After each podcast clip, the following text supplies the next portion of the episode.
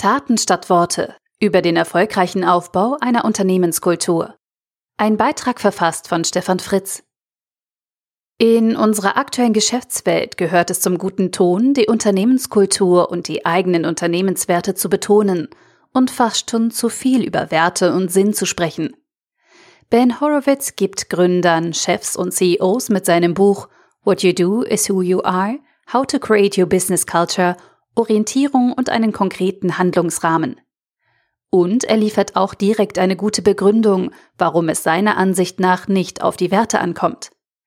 Die Samurai nannten ihre Prinzipien Tugenden und nicht Werte. Tugenden sind das, was man tut, während Werte nur das sind, was man glaubt. Viele Wertediskussionen führen uns in die Welt des Fundamentalismus.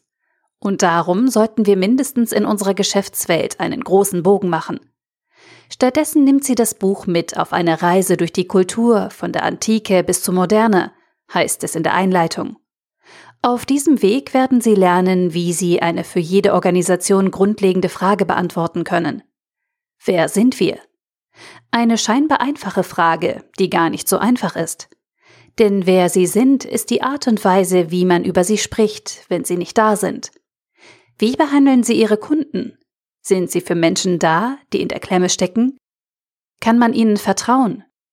Wer sie sind, sind nicht die Werte, die sie an die Wand schreiben. Es ist nicht ihre Marketingkampagne. Es geht nicht einmal darum, was sie glauben. Es geht darum, was sie tun. Was sie tun, macht aus, wer sie sind.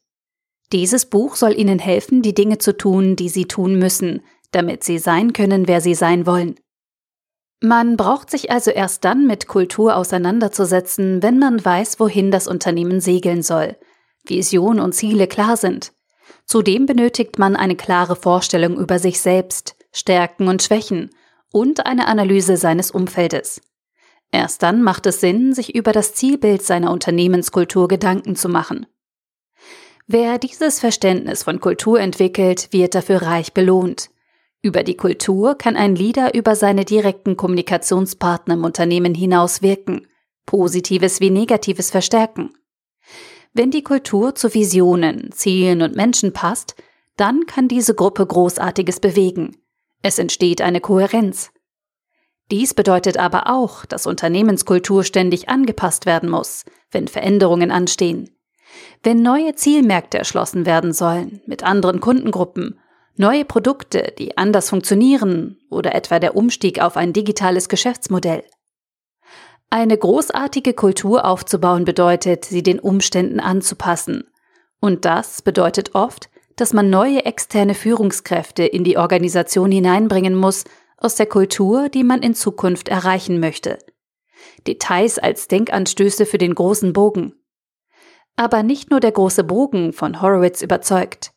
Die kleinen Einordnungen von Details in den großen Bogen helfen, die Orientierung zu behalten. Bei jeder menschlichen Interaktion ist das erforderliche Maß an Kommunikation umgekehrt proportional zum Grad des Vertrauens. Werte sind im Grunde wertlos, wenn sie Überzeugungen statt Handlungen betonen. Kulturell gesehen bedeutet das, was man glaubt, fast nichts. Was man tut, ist, wer man ist. Probleme sind die Chance, etwas besser zu machen. Seien Sie begeistert, wenn jemand Ihnen ein Problem erläutert. Auch die Einordnung der drei Führungstypen auf Basis ihrer Entscheidungspräferenz ist simpel und wirkungsvoll und bestimmt letztlich bereits einen Großteil der noch offenen Optionen für die Unternehmenskultur. Erstens, mein Weg ist der einzig wahre.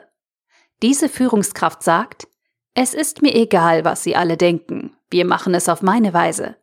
Wenn es Ihnen nicht gefällt, ist die Tür gleich hinter Ihnen. Diese Haltung ist maximal effizient, da der Entscheidungsprozess keinerlei Diskussion erfordert. Zweitens, jeder hat ein Mitspracherecht. Dieser Vorgesetzte befürwortet einen demokratischen Prozess. Wenn er zu jeder Entscheidung eine formelle Abstimmung fordern könnte, würde er das tun. Es dauert lange, bis Entscheidungen getroffen werden, aber jeder hat garantiert ein Mitspracherecht. Drittens. Jeder hat ein Mitspracherecht, dann entscheide ich.